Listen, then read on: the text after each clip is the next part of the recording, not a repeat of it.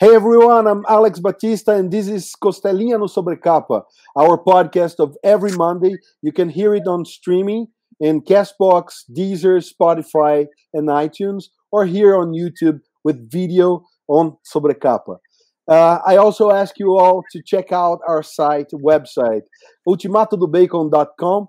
We have more of from entertainment to comic books and everything from pop culture to nerd culture and geek culture. So today we are talking about Thundercats and the 10th anniversary of the 2011 version. And before I introduce our very special guest, I will, as always, ask for my, for my partner in crime, Lucas Souza, to do the honors. So, Lucas, how are you, man? Welcome. Hi, Alex. It's really good to be here with you once again. And now we are talking about uh, about Thundercats. You know, I'm I'm a really huge fan, and uh, we had a, a, really nice version in 2011, and uh, it's 10 years. I, I, think it's a deal. So uh, we are here today with Dan. Thank you, Dan, for your time, and let's let's talk more about this Thundercats uh, animation. Thank you. Hey, what's up, Alex? What's up, Lucas? Good to be with you guys. Uh, love Thundercats. it's uh, it's a pleasure to be here. Thanks for inviting me. Thank you, man, to, for for being here with us. Uh, you, you have been very gracious accepting my my in, invitation from the start. And uh, for everyone at home who doesn't know Dan Norton, uh, he was art director of the 2011 version of Thundercats. So we we we're here with a very special person who who was in all the things Thundercats 2011. So I I want to start this uh, conversation asking how was that gig, man? Uh, how did you get? Uh, because you have a, a background on comic books yeah. and and a lot of stuff involving art and design and, and mm. stuff. We I have here Star Wars because this is the one you were involved with uh, comic book wise and and then to to shift to animation. Tell me about the how you how you got that gig and and the first steps of that. Uh, it's uh it's kind of a crazy long story. I'll i'll try to um you know pick up to the part where i i transitioned into animation. Um you know i was lucky enough to meet with a couple of people um you know, out of a love of comics and animation, I want to say in uh, early 2000, um, I met Joaquim dos Santos, um, who has gone on to like, you know, oversee Voltron and Legend of Korra and uh, a lot of other great animation. Um, so, you know, having come from comic books, I mean, we he collected some of my comics back in the day, so we had met and uh, you know we talked a lot about GI Joe and Thundercats and all the '80s stuff that really you know was cool to us as kids. Um, and so kind of coming up on that, um, I tried for years uh, when I was working at Wildstorm uh, to to try to get them to get the license uh, bef- before we had you know partnered with DC um, and eventually, when they did, I threw a pitch at them. I had all these story ideas, and I was like, "Oh my god, you know, this would be a dream come true." Because uh, uh, you know, like Thundercats has had a special place to me since I was twelve. I mean, crazy story there, but uh, ultimately, um, you know, we talked, we stayed in touch, and um, we we eventually worked on GI Joe Resolute together, uh, and and we just kind of hit it off and you know, had a lot of fun working on that. And and Sam Register, who was the producer on that, uh, eventually got the call up to kind of be the president at Warner Brothers. And so when we had basically decided to join Warner Brothers, we did a bunch of uh, DC showcase pieces and just kept working together. And eventually, uh, we got the opportunity to pitch, you know, Thundercats and and kind of put some stuff out there um, you know, it was like a strange time uh, in the business, and um, you know, there there was there were some other opportunities for um, I think, to go do Korra, and you know, this was one of those things I I, I had worked on and spent some time with, and you know, they asked me if I would want to stay and have a part in it, and so I decided, eh, you know, like I couldn't let it go. It was my childhood kind of dream to uh, to to be a part of the show. So I was going to give it my best try. Uh, I hadn't, you know, at that point I'd never really done anything major, not on that level, uh, with a TV series. Um, and I was lucky enough meeting Ethan Spaulding. You know, we had coffee together at Starbucks, and he's just like, "Tell me why you're the guy." You know, and I was like, let me tell you why I'm the guy. And I literally just talked about Thundercats for three hours about, you know, all these thoughts that I had and how to connect the dots and like, you know, designs and the aesthetics. And uh, he went back to Sam and he just goes, You can't make this show without this guy. like, I need him. So uh, Sam had said, Look, man, you know, we don't really have art director roles here you know usually the director is the director. Um, but uh, you know since you've done all this stuff at warner brothers you know including like uh, making um, a lot of SketchUp models building props out of 3d like you know designing doing kind of a little bit of everything he was just like all right i'll give you a shot. You know let's see what happens. Uh, so me and ethan we just got along super well. Uh, and then Michael Jelenic and uh, Casey, uh, who was on the show. Um, I think between the four of us, we we all just eventually got to be good friends and and just had a great time making the show. So um, that's kind of how how it all began.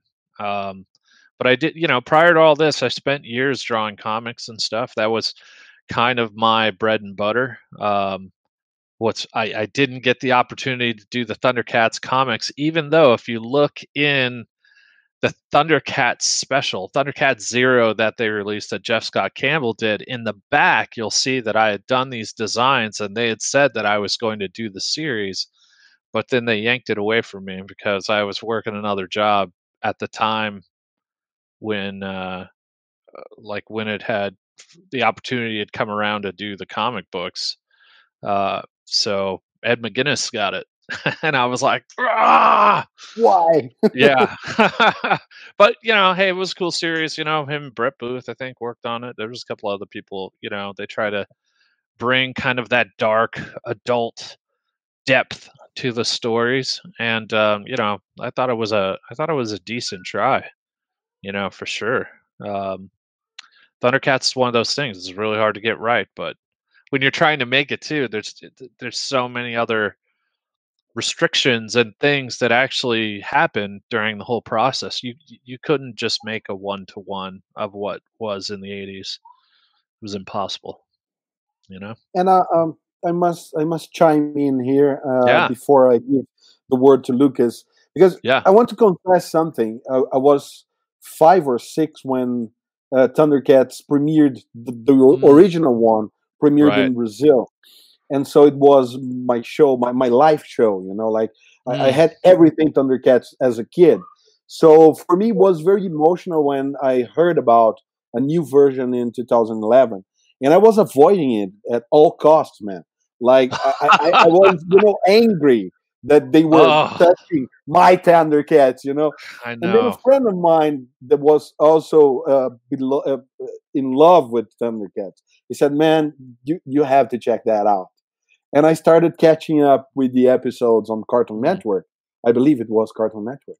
Yeah. but the thing is, I fell in love from episode one because what nice. you guys did is like you respect what is the archetype of the the characters. You know, like Lion-O uh, uh, is that kind of leader, but a, a kind of irresponsible. Tygra is uh, a, a, a, certain aspect of Lion-O, but a little more intelligent, but also mm-hmm. a little more, can I say, sarcastic, and every, and so on and so forth. And they were all there, but all all the things were mixed up, and that mm-hmm. was gold, man, because I'm I'm not seeing again the show I love. If I mm-hmm. if I mm-hmm. want to see the, the, the 85 version, mm-hmm. I go mm-hmm. there and I check it out. Totally. And this version was so was so amazing. It was like alternate reality, and, mm-hmm. and it mm-hmm. was so good, and, and the emotions and all that Thundera on third world uh, uh, evolved, and we have like a a, um, a society. So it have levels and and very great aspects. It's no it's no coincidence that I have you know the yeah. Lion-O version in in my desk. Love it. It was like the first. This was the first uh, gift my wife gave to me when we were starting uh, to to date back then. Oh, so, that's, that's because, fantastic. because it became as important as the first version. So congratulations on that. I, oh, I want to uh, ask you about yeah. how uh, these ideas were brought to the table, and then I will pass the the, the, the for Lucas uh, how how to to uh, use this feeling and the soul of the old Thundercats and do a mm-hmm. revamp that was like a, a total reboot yeah, great question. Um, you know, uh, there there was I think we looked at it early right away and we're like there's no way you can put lightning back in the bottle. It it it not not in the respect of the old show. The original designs, the animators, the writers, the approach like it was a magic time where all that could exist and I think they did an amazing job that you know captured our imagination. It just looked phenomenal. It was so different, um, and so in in approaching it, you know, f- from a new point of view, we had a lot of challenges. You know, uh, th- we couldn't, you know, working with talking to Bandai and and such. They had uh, the need to say. Um, we need at least three evolutions in every character for the series because we need to sell toys. We need to have variation. And so we're like, okay, check. Um, then we had heard from some executives like, hey, that their color palette is too limited. And, you know, in order to grab people's attention on the shelf, you got to have variation. Uh, so no orange and blue. Everyone can't be orange and blue. and one one guy said that they they looked like uh, you know they were wearing space leotards. Um, they looked like bad Jane Fonda workout clothing, you know, or they had clown face. I like, there was a lot of stigmatisms and stuff from the old show that people weren't buying into for a number of years, you know. So we we had a lot of challenges, and um, you know, we we also looked at animation studios who could even pull this off with the same level of attention to detail and depth and acting. Um, and there were sacrifices, you know, that we had to make in terms of like, do we go action or drama? Because we couldn't get certain animators; they were just so expensive. Um, and even as crazy as this sounds, you know, during the time that we were making the show, that was when Fukushima happened uh, and the nuclear reactor. There was a meltdown, and the U.S. dollar plummeted. You know, because the, in Japan because they had to um, put the yen out. You know, to help people, so that you know they were printing money over there uh, to help the people, uh, and so the U.S. dollar plunged. So the value of the show for the budget that we had, you know, went from like 325,000 to 550,000 per episode, which we were never given clearance to kind of make that move, you know, for the cost of the show for episodes and stuff. So, I mean, there was there was literally a lot going on uh, behind the scenes, uh, but but to kind of get to the point of like where like why we made certain choices and stuff uh, for the show we we totally thought emotionally there's so much that we can bring. You know, like the, if you really look at the old show, it it it gave you something to learn from. It gave you so, uh, like a code, uh, which I embraced as a kid. You know, like truth, justice, honor, loyalty. You know, the code of Thundera that was huge to me as a kid. So, you know, I felt like it was super important that we honored that and we had to earn everything. And I, uh, you know, to Michael Jelenic's credit, um, he was like, you know, everything's got to be earned. That no one can just have things. You know, it has to be explained. And we we literally watched those old shows again in marathon settings to kind of really pluck and pull uh, the best of 132 episodes and and try to congeal what made it special into what we were going to be limited to 52 episodes. So how do you pack everything in the world into a much smaller, denser place? And you know, with again all of those challenges that I was, uh, you know, speaking about, how how do we lay that show out, and what does it mean? And and you know, working with uh, even a Japanese studio, uh, like as talented as 4C is, you know, most of the animators they don't study uh, anatomy, not like U.S. comic book artists do. You know, where you see everyone ripped, you know, in like a Batman or a, a, a Superman comic or something. Like they don't. Most of their most of their heroes in their animation are pretty thin. You know, kind of skinny, uh, pipe cleaner arms. You know, very tubular. Um, you know, so finding a lot of animators who would be able to even push that style uh, would be a challenge. And you know, when we think about the show complexity of just how it was drawn, um, we also had to contend with the fact that most animators were also drawing Pokemon and doing it for the same money as they would get for uh, Thundercats. So, how hard do you want to work? You want to work a 16 hour day or you want to work a, an eight hour day and go home to your family? Um, and do that for years. Uh, so it it was a huge commitment for the people that we worked with. So respect to 4C and all the people that that decide to listen to my Braveheart speech and jump on that thing.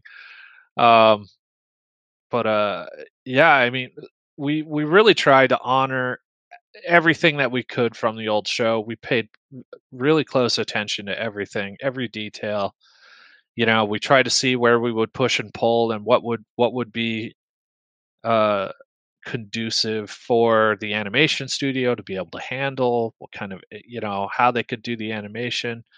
So it was a struggle. Uh you know i think i worked 18 to 20 hour days every day for two and a half years. It was it was unreal. Um but it was worth it every bit of it.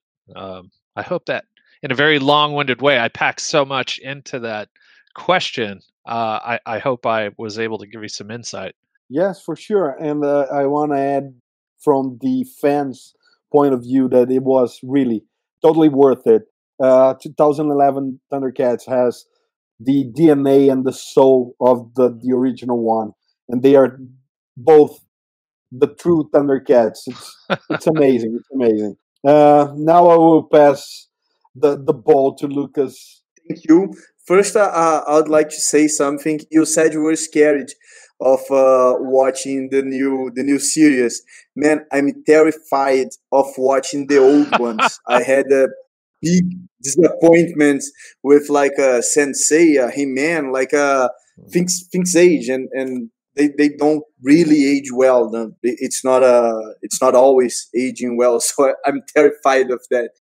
But uh, then uh, I think a, a major point uh, we mm-hmm. need to talk about is the design.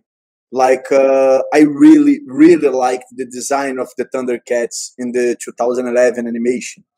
Uh, it's new, but uh, it's also classic. Like you add elements, but you respect the, the the classic elements. Like Lion-O is is amazing. the the outfit it's it's really great uh how did that design came up like uh you know the the design is a really deal breaker to me like mm. sometimes the the the story of the the show is awesome but the character designs is it's not good so uh it, it, it really pulls me out of the story so mm. that's a problem and in, in my opinion you did a terrific job Thank you, man. That's huge. I, thank you so much. That's Oh, very nice of you. You know, when we thought about the designs, you know, like we try to think about, you know, like use the old show as the template.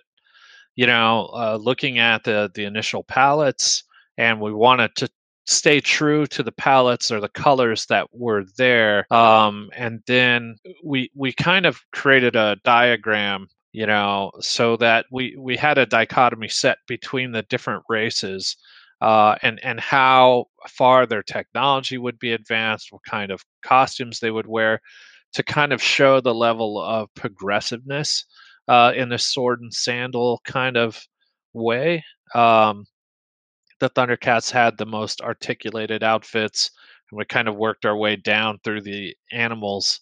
Uh, and you know, then we would assign um, each animal kind of a different element. Uh, the the Monkeyan was uh, sticks and stones. Um, Slithe was bones and leather, and uh, Monkeyan was fur, brass, and or, or and, and kind of unrefined metals like iron and brass. So you know we and then of course the Thundercats had you know well stitched together clothing, uh, and and they were kind of you know the the on the hierarchy you know they they were um, uh, the most refined. Uh, and then of course all the different characters that kind of came in and out were variables of those things. Um, but yeah, we really just um, try to try to pay attention to the color, and then we looked at the relationships of who was on screen with one another. Um, and and we try to keep a, a, a kind of balance between those characters, so it felt like they were complementing each other. Um, what's interesting is with Tygra, um, uh, uh, Takahiro Tanaka, who was the the lead animator uh, for Thundercats. Uh, we wanted to find a way because we felt like it was a it was a real partnership between us and Japan uh, and and 4C. Uh, so we wanted to honor them with the chance to do a design of one of the characters. And you know, I had initially done the whole cast. I think in the very first episode, you see my design for Tygra, and then once he gets the lizard man armor, he kind of looks like a military kind of guy. He's got the green and black um, and we figured that was that was okay. You know, like it, it bounced off Cheetara. We kind of went with the peaches and you know a little bit of the orange, so there, there was kind of a balance. But that was uh, you know that was kind of a unique thing um, for Tygra. Uh, you know, in terms of the look of the designs, uh, which I, I always felt was kind of a, a neat partnership. Um, yeah, and I, I think you know, like I, I wanted to approach the characters as well thinking about their upgrades. Uh, because again, you know, as I mentioned, Bandai wanted a couple of upgrades, you know, at least three before the 52 episodes were up. So I had to think about where's the base? How can I start them? And then where do I level them up? Um, you know, with Panthro, it was going to be his arms, you know. um, and and you know like so i wanted to keep that open um, and and still respect the kind of you know the old school suspenders that he had with the spikes, but uh, instead of doing suspenders, you know, we kind of moved into a bit of a vest. Um, just just kind of create those nice breaks in the character. Uh, and um, you know, I, I, I did feel like the old school Thundercats designs were a little more WWF uh, kind of you know, big time wrestler, you know, underwear, you know, the old kind of cuts and stuff. So, True. you know, looking at just what was a lot, a lot of the stuff that was cool, things, things that were more popular, and in the now, things that a, a modern audience might kind of recognize and be like, oh, cool. I went more with a knight, a futuristic knight, medievalish um, look. Um, th- that's that's kind of how we push some of the change, but you know, again, we wanted to try to get the, some of the same lines uh, into uh, the the characters from the originals, or carry over some of those original colors. Um, so we felt like that was pretty important. Awesome. Mm-hmm. So Ben, uh, I really like it, Panthro, and the the glove, the Lion-O glove. Uh, I thought it was awesome. It, it changed, but uh, it, it really catches me. Uh, before our, our interview, I was saying to Alex that uh, I have a, a, feeling that nowadays people are not interested, not, not as interested in deep story plots as they use it to be.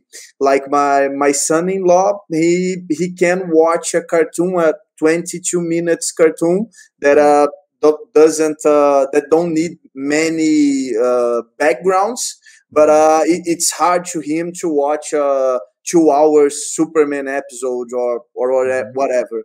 Uh, and and then I was telling Alex that uh, I, I have this feeling that uh, all the old cartoons that mm-hmm. have really uh, long stories that have really deep uh, stories that that they nowadays they have uh, a struggle to to be a huge success.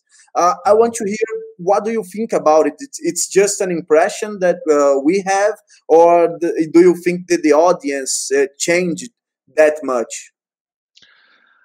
Oh, I th- I think it's vastly different for us as it was for them, uh, or, or, as it is for them now. Um, you know, for, for, you know, just to speak to the show, I think uh, you know it's kind of strange because they they you know, executives would tell us, you know, that they were wondering how to market to, you know, kids these days because of their attention span, you know, because they didn't feel like they were, you know, really paying attention.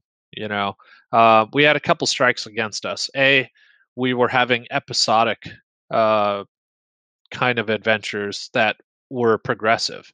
Um, and for cable, when you syndicate, you know, they they might not show episodes in sequence, so they wanted single cut episodes.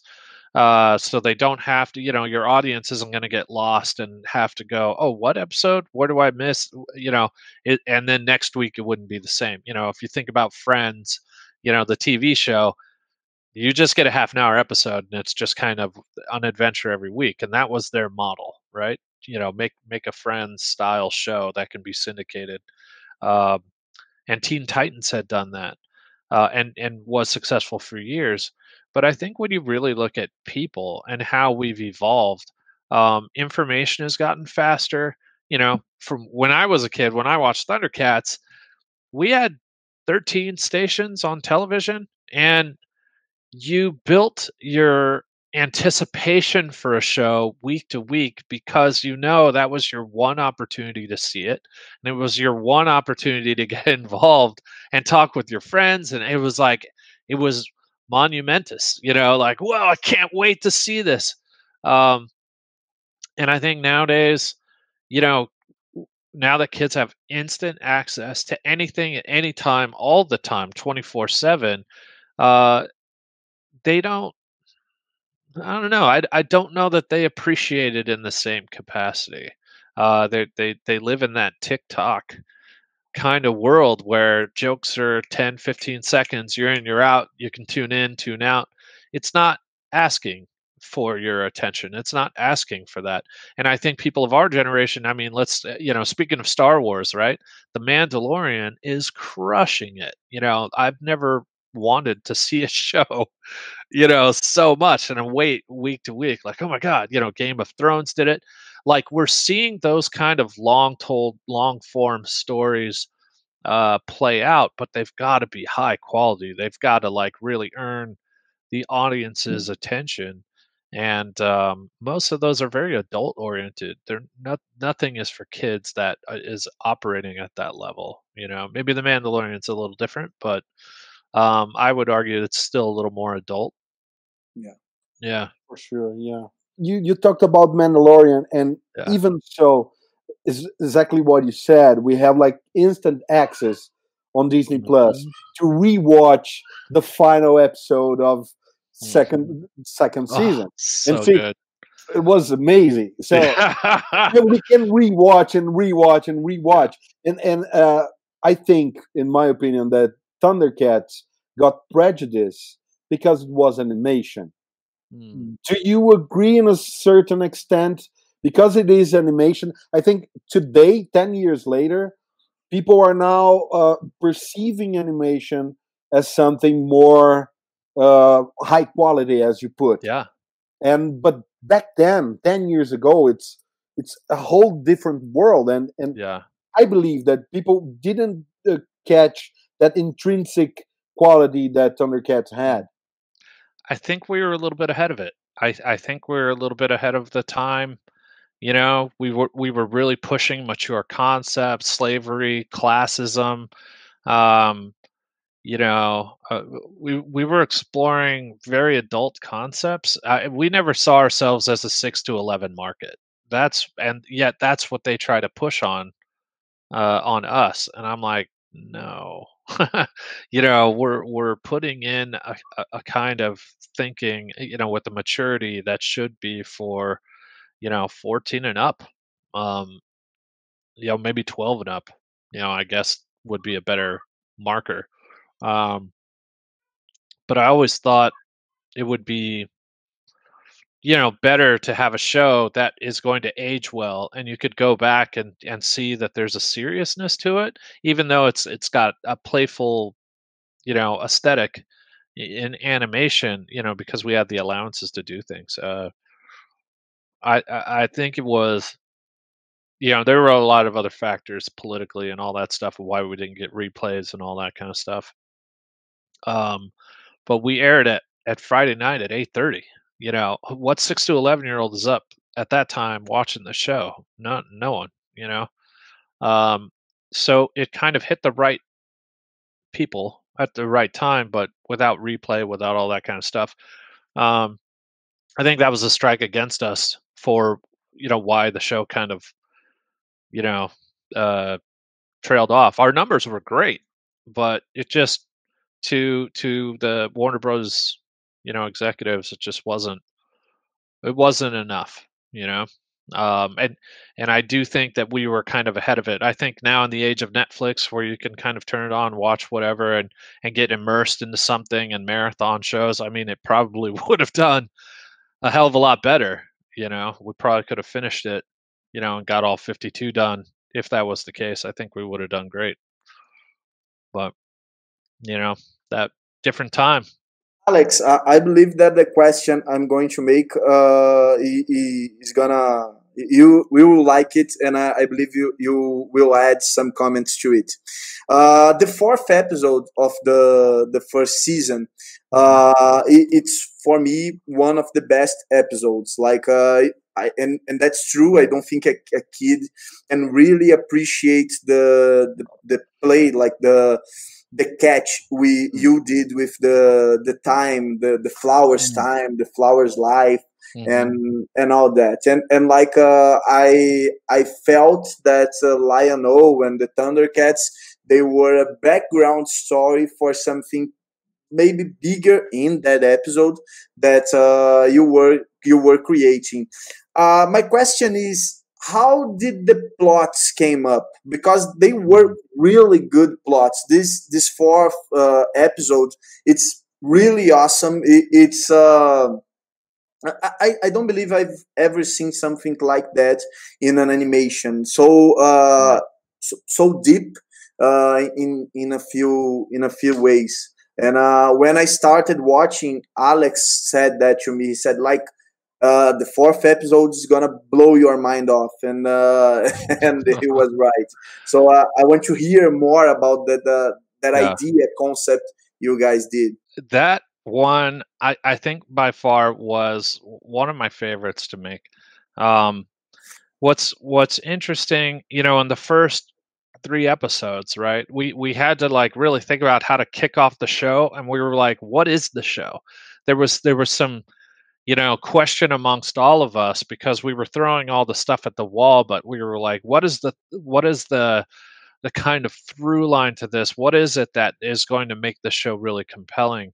Um, and in the first episode, while we had to reestablish kind of what the beginning was based on the old show, you know, with the ship crashing, and and we had to re retool that uh, and sell that plot. Uh, it had a very familiar aesthetic to it because it had the the kind of Trojan War, the Trojan horse aspect, how they got in, you know, and we were like, well, that's a little borrowed. But then Casey, he wanted to do this kind of parody episode of like a Moby Dick, you know, inspired theme uh, for the third episode. We weren't, we were kind of like, I don't know, is that the show uh, that we're just parodying um, other kind of classic tales and and we were like no you know let's let's try to write something that's got some heart that's got some real meat you know uh, some morality tale some sort of depth to it.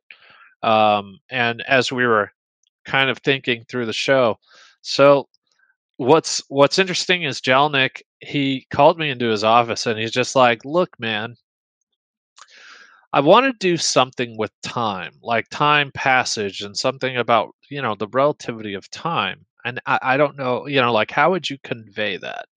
What would you do with that? And I was like, well, I think the first thing that comes to mind are seasons. You know, it's very easy to understand seasons itself. And he was like, Yeah, okay. So he goes, You know, in terms of time, there was like a fly that, a tsetse fly, I think that lives for one day and he's like how would you showcase that? And so i told him that i would make you know if i'm thinking about seasons i'm i'm thinking about flower people or like leaves you know where you could see the distinguished look of how a leaf transitions from it being blossomed and you know eventually crumbling to dust and fading away and he was like oh my god i think i th- i think we got it you know and we had talked about how the Thundercats were, you know, being chased into the Briar, and uh, you know, we we saw some cool uh, kind of reference um, at one point with these little vegetable people, and it, it was like, okay, that's pretty inspiring. And we started playing with looks and feels of those characters, and uh, you know, so then there, that's how Emerick was born uh, in, in a way. Uh, the idea was seeded.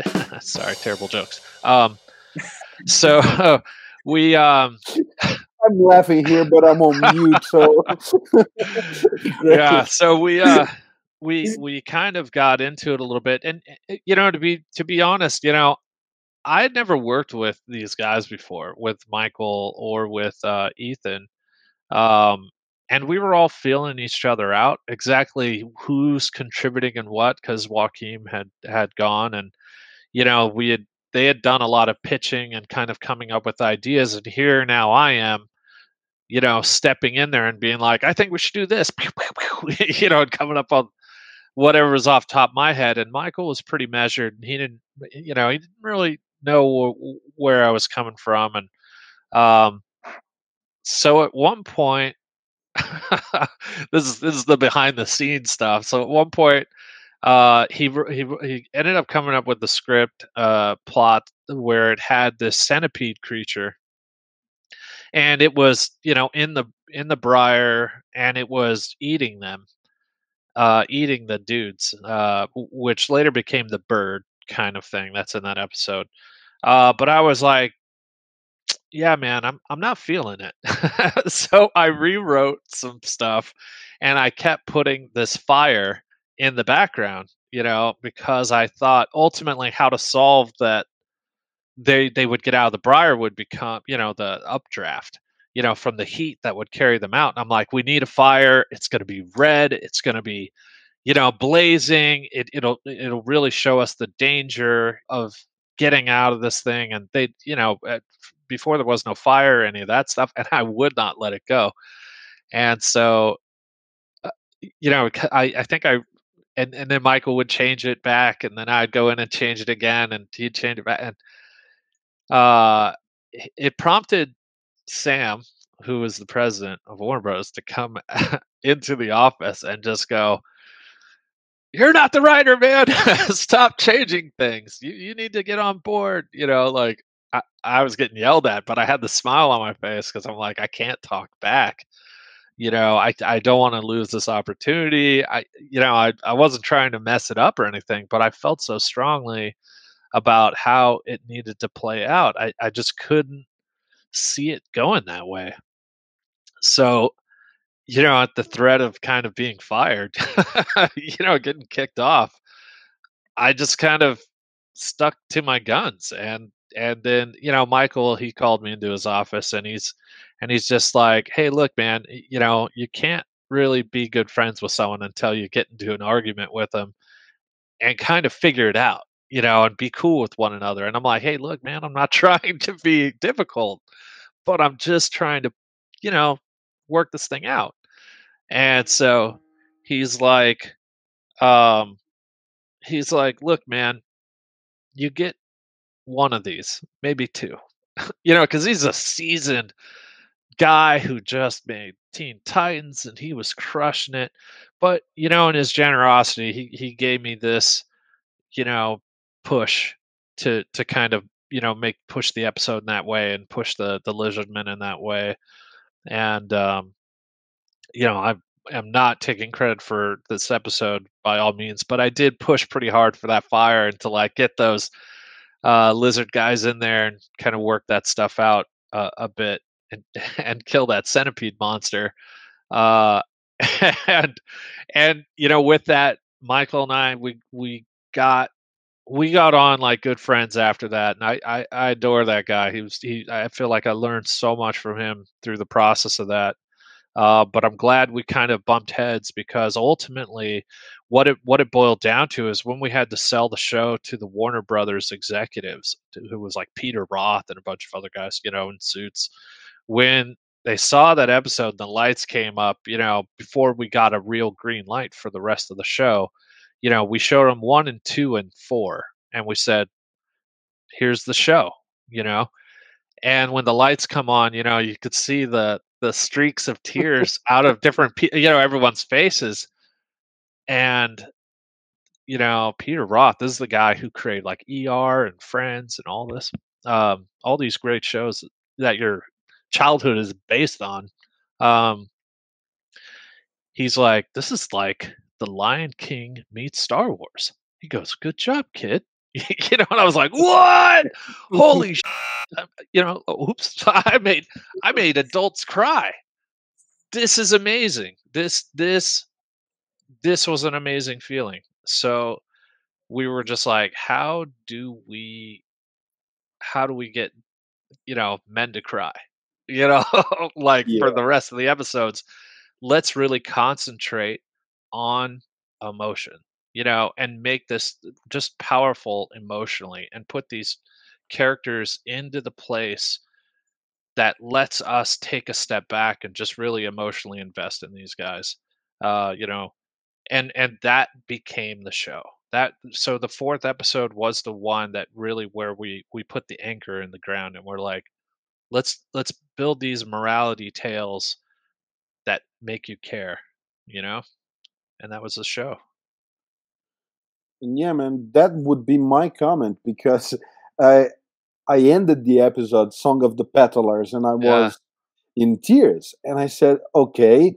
I used to cry in one or two episodes back in '85, yeah. but I was five, man. I'm 31. so, how come I, I'm, I'm crying like a baby here? Like it's oh. so emotional, and and I can't remember the episode without getting a little emotional. It's so mm. so dense and and and right to the point, and yeah. it's it's it's a, a life lesson. You know, like yeah. Lion King meets a Star Wars. It's the, the, the very great analogy. Uh, I, right. I also want to point out that in the first episode, yeah. I can resemble some similarities with the book Siddhartha of Hermann Hesse where Siddhartha, uh, Siddhartha is the guy that became Buddha. And yeah. in this book, his father is very wealthy, and he, he goes in in the the town in the city to mm-hmm. see the poverty and to see the slums and and so on and so forth. So when Thunder, the, the Thundercats, the 2011 Thundercats, hooked me in that scene when Lion-O is in the slums and uh, uh, slums and, and mm.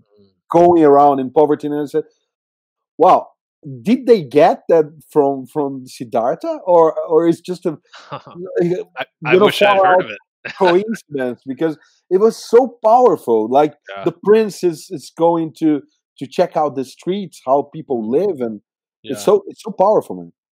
It's, everything is so powerful in Thundercats 2011. Yeah, I, I mean, I I grew up pretty poor, you know, and um, I'd always had people hold wealth over my head, you know.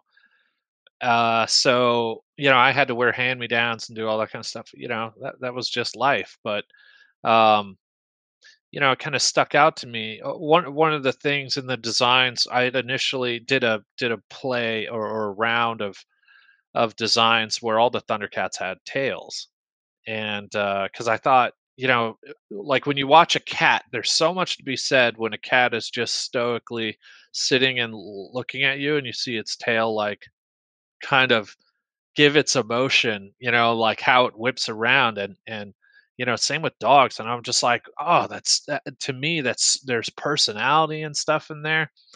And you know then it was just too much. It was too much to have the tails on everybody. It just didn't make sense uh, but i thought you know hey the, the the twins really look good with tails. There's something playful with that and we dove into that a little bit more and we thought what an interesting thing is if people who would, you know, much like um, people do now, you know, they alter themselves either for their self esteem or for some reason to fit in.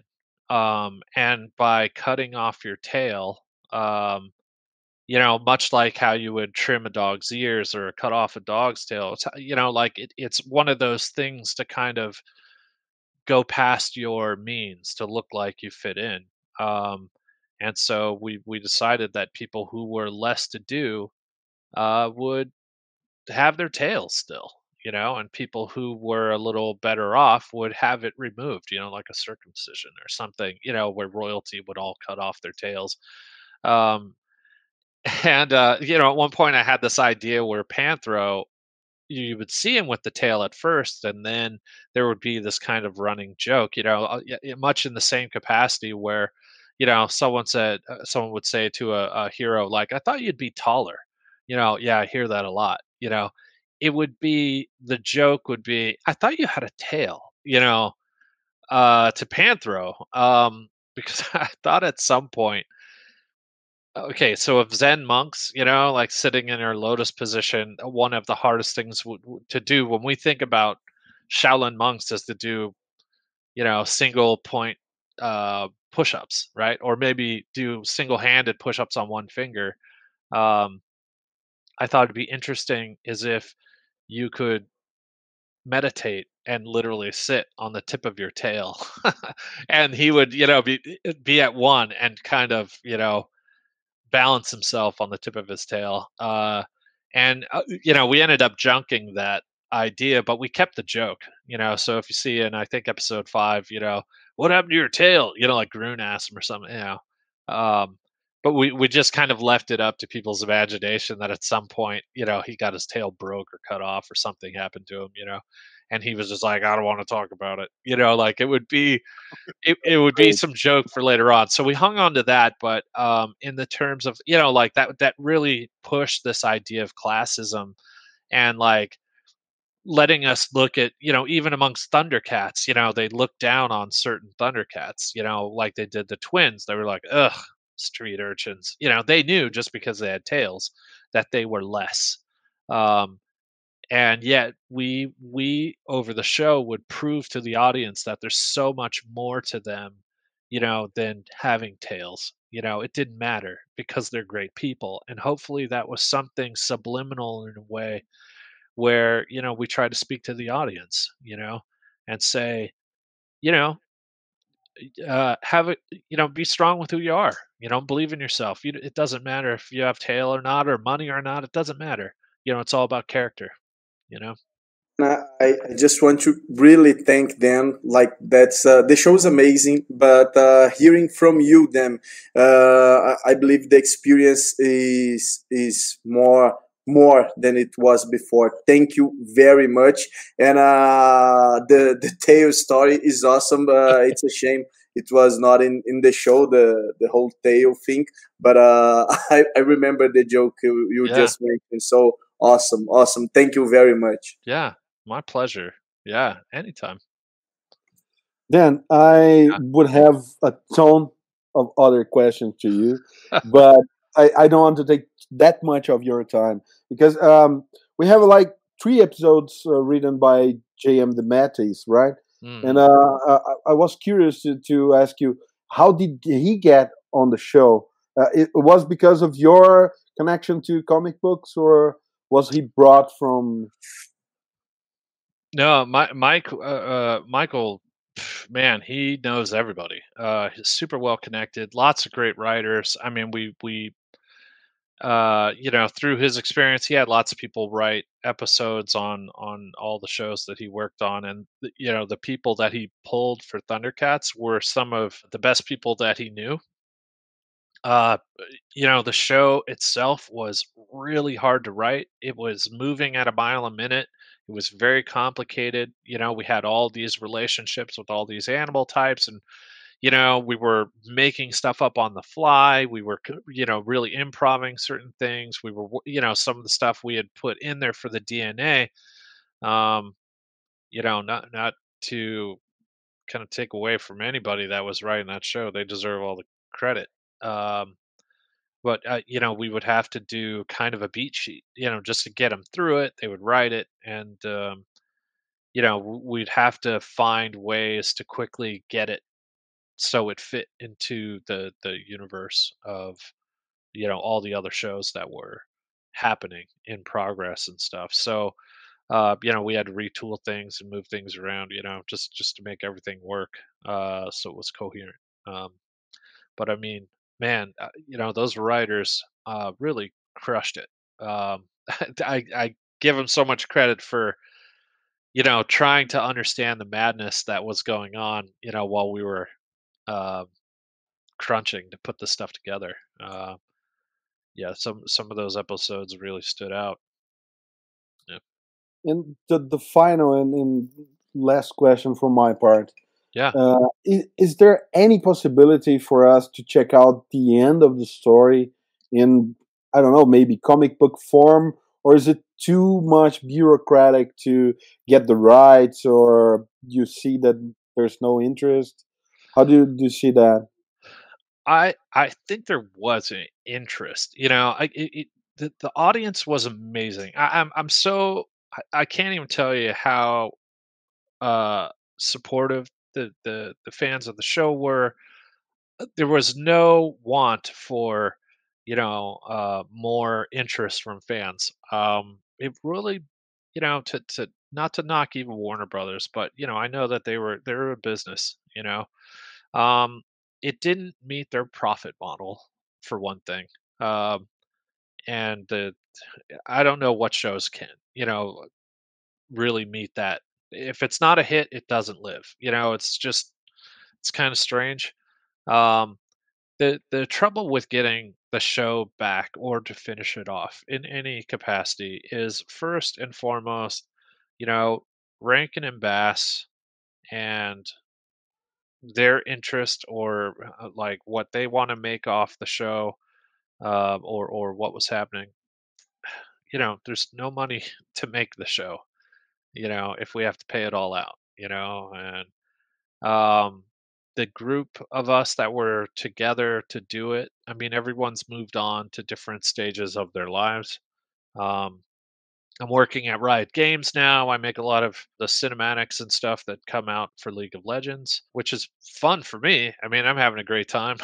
you know, when it comes to Thundercats, to try to get the old gang back together to do it again would be nearly impossible. And the story that we were trying to to to finish um you know, I'll be honest. I I kind of tricked people into, uh, you know, not knowing that I was slipping in Monstar from Silverhawks, and and uh, you know, we slipped in Mako from the Tiger Sharks, and you know, like we were we were plotting to kind of pull all that stuff in, and when they found out, they're kind of like, uh, I don't know that we can clear all this kind of stuff. I mean, we would have figured it out, but um, we were hoping to take the Rankin and Bass universe and tilt it on its ear and make it feel like what Avengers Endgame did, you know, and just blow the door off with reveals and have people coming in from episode and you're just like, "Oh my god," you know, it would have been this monstrous epic battle.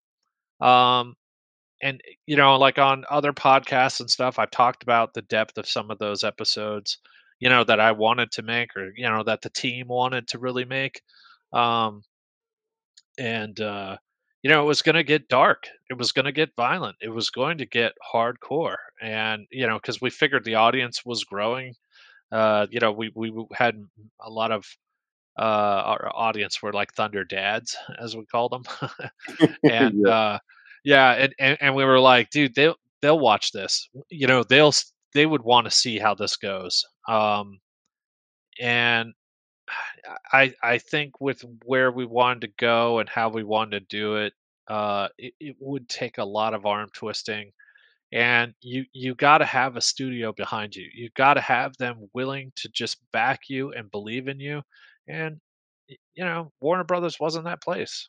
They they just, you know, they're they're business, and it's like I respect that. It's cool, do your thing. Um, but they weren't really into the story. You know, it was like, meh. It was just like, whatever. You know, it's just a show. Um, and you know, for me, I was like, this isn't just a show. This this is this is so much more to me. It's so much more to the the the people making this. We're doing something, and if you can't see it, you know, you're you're missing the point.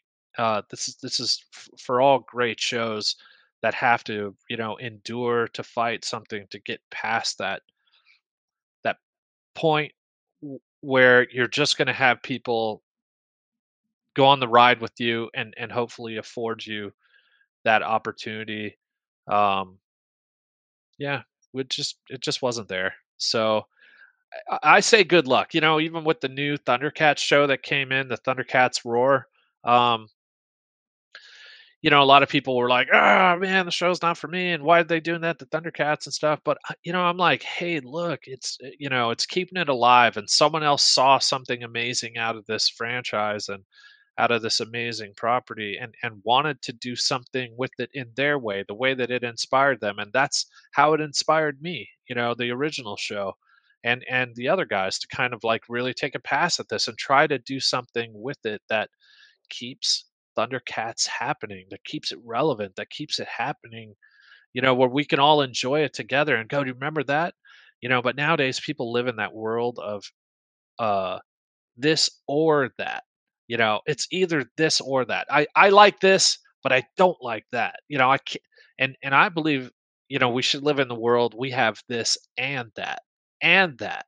So it's we have all of it you know it's it's not selective to one thing you can have favorites but you know this is about all of it and and hopefully if time comes along where someone else can pick up the mantle for thundercats and do something amazing with it and blow our minds and do something really creative we might fall in love with it in a unique way and and and and, and go like that's the best. That's the best there ever was.